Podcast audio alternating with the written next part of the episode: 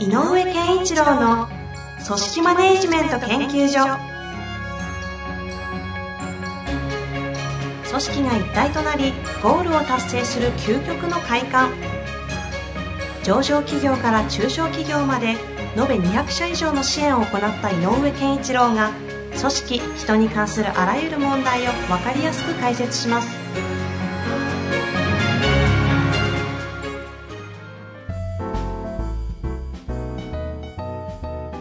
こんにちは、遠藤和樹です。井上健一郎の組織マネジメント研究所。井上先生、本日もよろしくお願いいたします。よろしくお願いします。さあ、というわけで、早速質問の方に行ってまいりたいと思います。はい。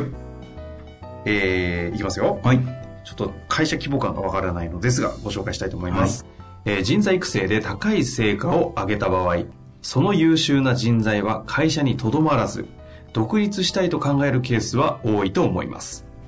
会社を長く継続していくために、どう考えていけばよいでしょうか、はい。ということですね。はい。最近、あのーアメリカのね、新しい評価制度の考え方で、はい結構あの先進企業、まあヤフーさんなんかもですけども、あのー上司の役割は、えっ、と、評価査定をすることというよりも、人材の開発をすることだっていうことがかなり言われるようになって、うんうん。で、えっと、ワンオンワンとかチェックインとかいろんな言葉があるんだけど、月に1回とか、ちゃんと、えっと、ほ部下の、うなんていうかな、方向性とか、ええー人材としての強化方法を一緒にこう、密に話していきましょうっていうことが、えー結構、あの、考え方としても、あの、広まりつつあって、ー、はい。えーそんな場合でも、案以外に、いろいろ話していたら、うんうんえー例えばやりたいことがこういうこと違ってたっていうことがね、この会社でや、できないことだったって気づいちゃったとかあって、うんうんうんえー結局一生懸命やればやるほどそういうことになるんじゃないんでしょうかっていう疑問がね、ネット上なんかでも結構ね、あの、出てくるようになってきたんですよね。ほうほうほう。うん、だから、えっ、と、人材開発っていうのはそもそも全てにおいて誰がやろうが、えー自分に気づくということなので起こり得ることだと思う。うんうん誰に対してもね。うんうんだから、えっ、と、それは、その上上司とか会社が一生懸命やらなくても、その人間が、つまりちょっと自己啓発的かもしれないけど、んうんうんいろんな場面に出てって、自分とは何なのかとか見つめたり、自分が本来やりたいことは何かなっていう、いわゆるコアビジョンみたいなのを見つけちゃったら、あれ違うぞと思えば同じことが起こるので、うんうん。ですっていうのが前提ね。うんうん。ただ、まあ、広く世の中的に見れば、はい。えっ、と、自分って何だろうを気づかずに、ぼうようとした時間をただ過ごすよりは、気づいて、アクティブになった方が世の中にはとってはいいと思うのよね。うんっていうことで言えば、広い見地に立てば、大いに結構ですよねって話だと思う。それは究極独立してしまっても、社うん会のためにはいいんじゃないかということですよね。ただ、会社としてはね、せっかくそれだけの投資もしてきて、労力もかけて、あれあれってことになってしまうんでしょう。ということですが、えっ、と、大事なのは、これはもう、えっ、と、何がしたいかということ、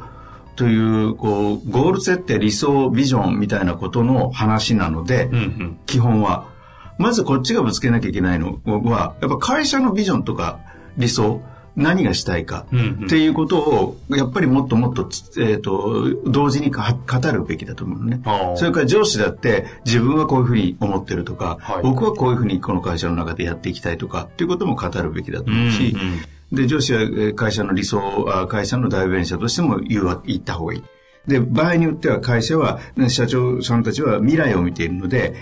現場では知らない未来の話があるかもしれない。ええそうすると、その、えっ、と、未来に向かって自分がその、あ、だったらそれか、僕や、やりたいですっていうかもしれないし、うん可能性を広げるという場所はお互いに作んなきゃいけないから、ん。で、会社の可能性と個人の可能性の接点の部分をたくさん作る機会は作んなきゃいけないので、うん。あの、人材育成って基本的には成功すればするほど、えっ、と、会社の、会社と、えー個人の接点の強化であるので、うん同じことなんだよね。基本は。部分としては、テーマとしては。うんうんだから、つまり、えっ、と、独立してもいいよって言っちゃうぐらいに、個人に、えー自分のやりたいことを語らせることも大事だと実は思うし、うんただ、その中で、いや、だとしたら、君のその希望って、実はうちの会社ではここの部分に活用できるけど、しばらくそれをやってみるってことはできないのかとかっていう接点探しはしてあげなきゃいけないし、うん。でね、えっ、と、もう一個、ちょっと今とは少し全然違うことから話をそらしちゃうかもしれないんだけど、はい。えっ、と、企業はやっぱりできるだけ長く、えっ、と、定着してほしいという考えと、もう一個は、あの、リクルートさんなんかを代表として、やっぱりこう、早くから起業家魂を持てというのも大切だと思うのね。うんうんで、起業家魂っていうことを、えー大切にすると、やっぱり人材が育つ。うんので、やっぱり、えっ、と、独立してもいいよっていう発想はあっていいんじゃないかなと。ただ、それをもし、もし面白いビジネスを考えてやりたいならば、会社が支援して会社を作ってあげてもいいし、うんうんみたいに広くものを捉えた方がいいんじゃないかなって気がするのね。その今おっしゃってた一つの案でしかないとは思うんですが、会社を作ってあげるというのは、その方をある種こう代別会社で代表にして、そうそう言い方としてか囲い込みっていうふうになっちゃうかもしれませんけど、そういうやり方もあるよねっていうそうそう。だって、いずれ会社を作るわけだから、うんうんえっ、と、社長さんにしてあげればいいわけで、うんうんだから、あの、いいんじゃないかな。えっ、と、自分たちの、えーうちの会社から、えー100人の社長を作るんだ。っていうことだって素晴らしいと。ん僕、会社員だったら、えむしろそう言ってくれて、面白いことを考えて、自分として能力開発をして、えー自分としていろんなことにトライしたと思う人は、うちはこういうふうに支援するから、やっていいよって言ってあげた方が、えっ、と、人材としても伸びるう可能性が高まるし、で、伸びた分を活用できるっていう意味ではいいと思うんだようね。んまあ会社の中の人間が会社作るんですから、既存事業のともね、こう、シナジーは高そうな感じもしますしね。だから、まあいわゆるインキュベーション的な要素にもなると。だからなんかこう、人材育成で誤ってはいけないのは、自分たちの会社の、まあ変な話、こう、会社という枠の中に収まる人間を作ろうとするから、人材育成を送れるので、うん。だから僕はよく言う、自分を超える人間を作らなきゃいけないっていうのと同じで、会社を出ていくような人間こそ作んなきゃいけないと思うね。うんうんただ、出て行かれたら困るということはあるんだったら、自分たちの衛星圏内の中にえちゃんと入れておくことを考える。もしくは、だ、だとしたら君のために新規事業をやろうよでもいいし、その人人材が非常に欲しいと思うんであれば、どんどん活用すればいいし、変なし、条件面も、えー上げてあげてもいいと思う。うん。うんうん。なんていうのかな、もっとこう、付き合う感じかな。才能と。社員さんとか人材の才能と付きうん合うか。あの、そこまでのに、こう、人材との能力として高まってきた人であればね、そこまでってそんなにないから、レアなケースだと思うので。うん。これ、究極のこれを考える上での観点はどこになるんですか？というのは、ビジネスモデルが例えば、んビジネスモデル次第では、そんなに人材育成を彼らが独立するようなレベルまでやったら逆に機能しないようなビジネスモデルああるじゃないですか。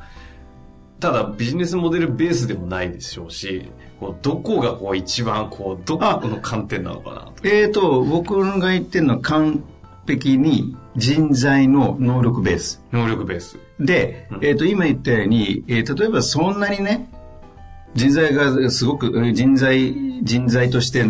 ーと、育ち、芽生え、出ていっちゃうっていうような規模の人材開発が、を、通常はそんなにしてないですよねっていうのもあるのよ。そうですよね。うんだから、えー、とこの質問にあるように大成功してそこまで、えー独立心が高まるというような人材開発ができたとすればそれは実は、えー、と本人の本人自らが自分を解放したっていう本本人のパワーが結構強いと思うのね。うん。要するに、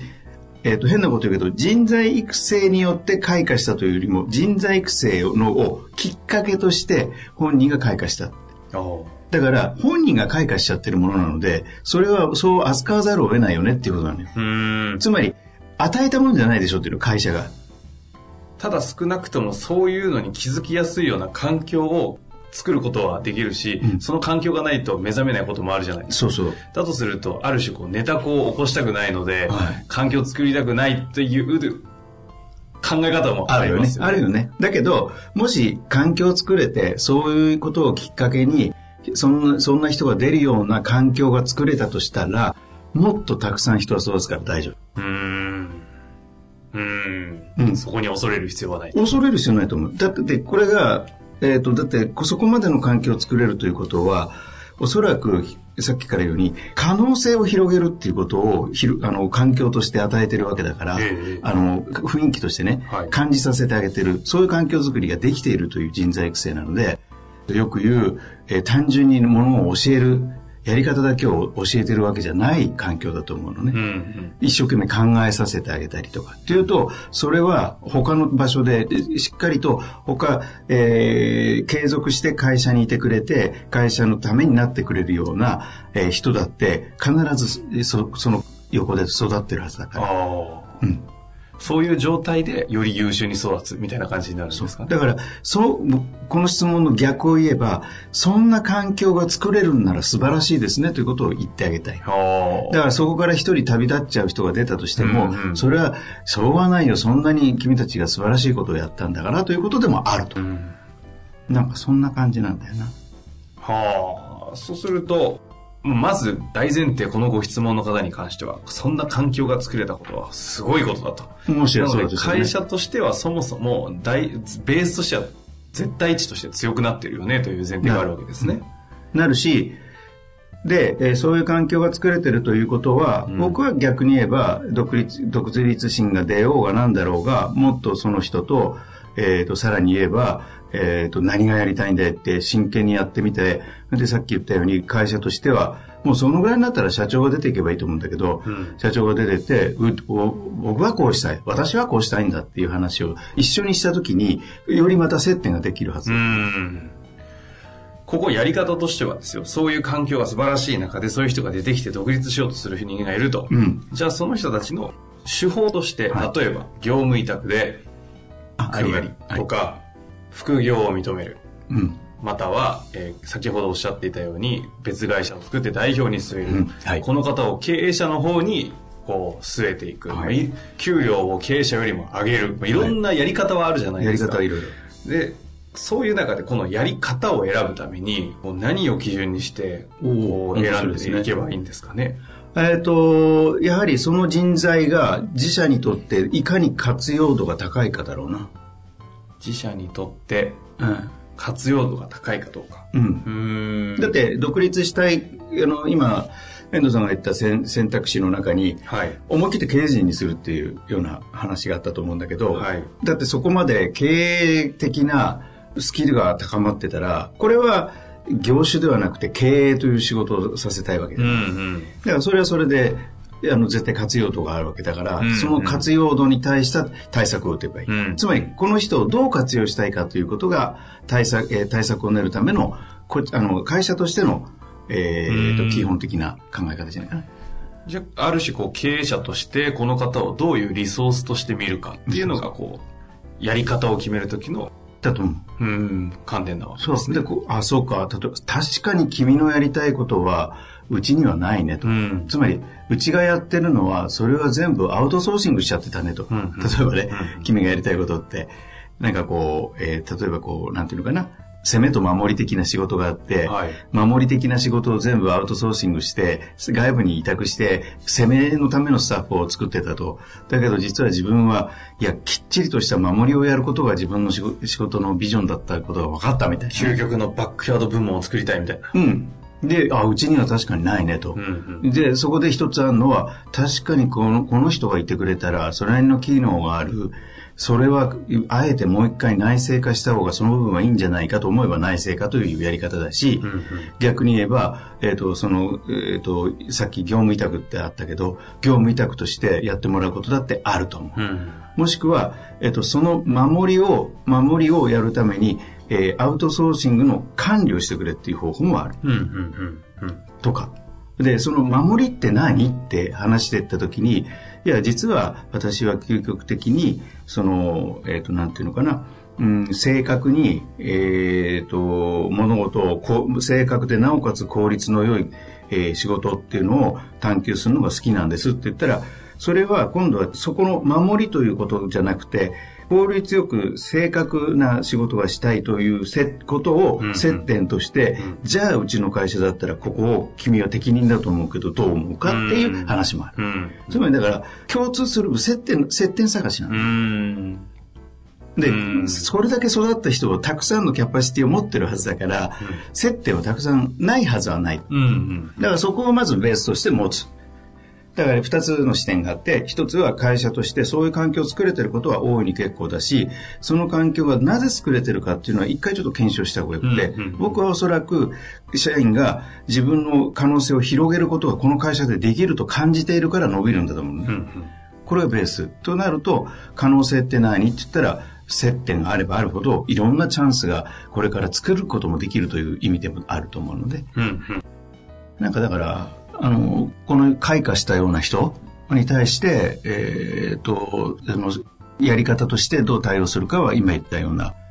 その目覚めた人物自体をどう考え、どう魅力を感じているのか。うん。そしてどう活用していきたいのか。うん会社とその方の接点は何なのかというところを軸に考えていくと、やり方は決まるだろうということですね。そう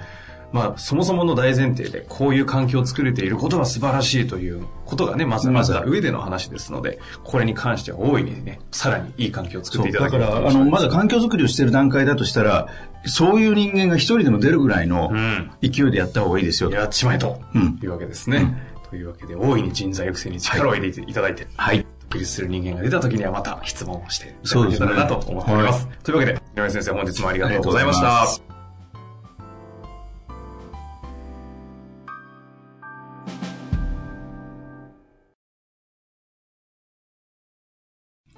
日の番組はいかがでしたか？番組では井上健一郎への質問を受け付けております。ウェブ検索で人事明快と入力し、検索結果に出てくるオフィシャルウェブサイトにアクセス。